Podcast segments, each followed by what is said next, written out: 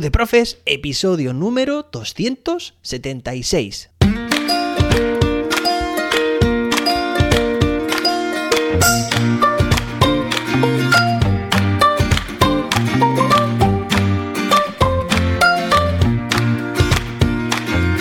Hoy es lunes día 6 de enero de 2023. Espero que hayas pasado un fantástico fin de semana. Muy zombie, muy con mucha Nutella de por medio o como quieras. Empezamos esta semana con más chat GPT. Estos días atrás he estado compartiendo experiencias, comentarios con más docentes relacionados con el mundo del chat GPT. Y bueno, tengo muchísimas ganas de empezar esta semana porque vamos a resolver muchas dudas. Vamos a ver cómo ChatGPT puede ayudarnos. Y de hecho, mi objetivo es utilizar esta herramienta u otras, quién sabe, si más adelante aparecerán otras, bueno, quién sabe, no seguro. Considero que esto es una revolución, como fue la revolución industrial, como fue la revolución de la imprenta o de Internet o de las redes sociales. Está venido para quedarse y mi objetivo es intentar que esta herramienta, en este caso, nos ayude a mejorar la calidad de vida docente. ¿Cómo? Ahorrando tiempo, haciendo que seamos o que tengamos más efectividad más eficiencia y más creatividad. Tareas que son mecánicas, que las haga la tecnología por nosotros.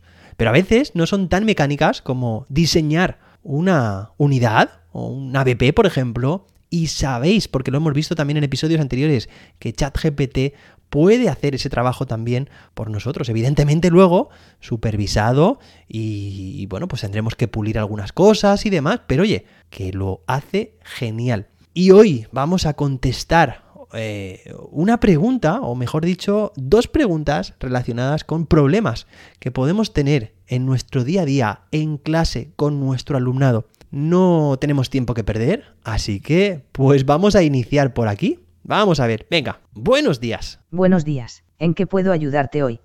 Pues mira, vamos a ver, yo soy docente de primaria y en clase tengo a un alumno disruptivo. ¿Vale? Que no quiere trabajar en grupo, que molesta mucho, que distrae al resto.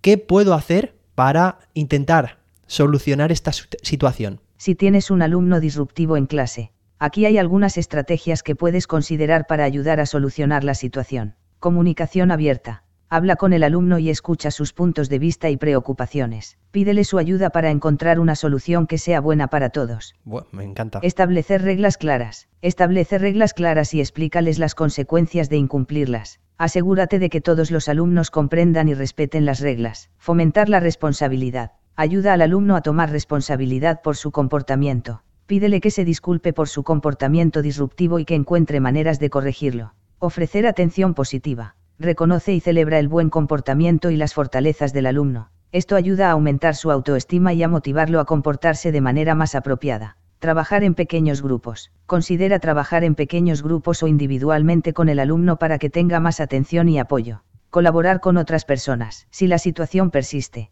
considera trabajar con otros profesores, asesores o profesionales de la salud mental para encontrar una solución más efectiva. Es importante recordar que cada situación es única y que puede requerir un enfoque diferente. La paciencia, la comprensión y la flexibilidad son clave para ayudar a un alumno disruptivo a superar sus dificultades y mejorar su comportamiento en clase. Bueno, ¿Qué os ha parecido? Nos ha dado seis opciones, aparte también con un resumen o incluso indicaciones para derivar este tema o buscar el apoyo en otros profesionales. Me ha gustado mucho estas soluciones. De hecho, Mm, acaba diciendo que la paciencia, la comprensión y la flexibilidad son clave y de hecho pues son casi siempre mis grandes aliados o aliadas, ¿no? En este caso porque Fijaos porque en la primera solución propuesta es la comunicación abierta, es hablar con el alumno, escuchar sus puntos de vista, preocupaciones, incluso implicarle hasta el punto de pedirle ayuda para encontrar una solución que sea buena para todos, ¿vale?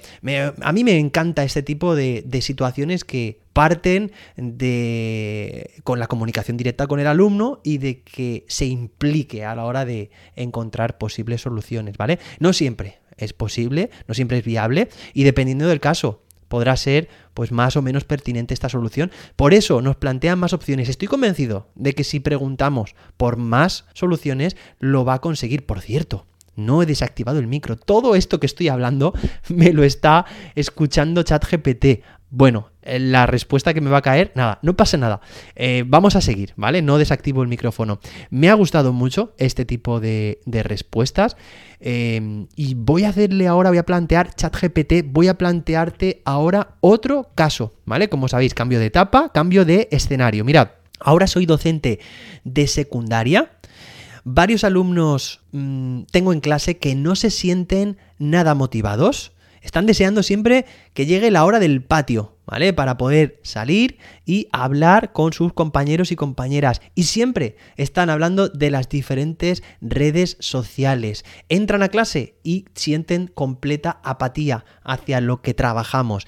¿Qué puedo o cómo puedo intentar solucionar este problema? para trabajar con estudiantes secundarios que se sienten desmotivados. Estudiantes secundarios. Hay varias estrategias que puedes probar. Crear un ambiente de clase positivo. Asegúrate de que la clase sea un lugar agradable y acogedor donde los estudiantes se sientan a gusto. Hacer que la materia sea relevante y significativa. Conectar la materia con las vidas y intereses de los estudiantes puede ayudar a aumentar su motivación. Fomentar la participación activa. Permitir que los estudiantes se involucren en actividades y discusiones en clase puede ayudar a mantener su atención y motivación. Proporcionar retroalimentación positiva. Alentar a los estudiantes y reconocer sus logros puede mejorar su confianza y motivación. Ofrecer opciones de aprendizaje personalizadas. Al permitir que los estudiantes elijan cómo abordar un proyecto o tarea, puedes ayudarlos a encontrar un enfoque que se ajuste a sus fortalezas y estilos de aprendizaje. Es importante tener en cuenta que puede ser útil consultar con un consejero escolar o un psicólogo escolar si los problemas de motivación persisten. Vale, de acuerdo. Sí, al final, bueno, voy a silenciar, sí, ya tengo silenciado, ahora sí.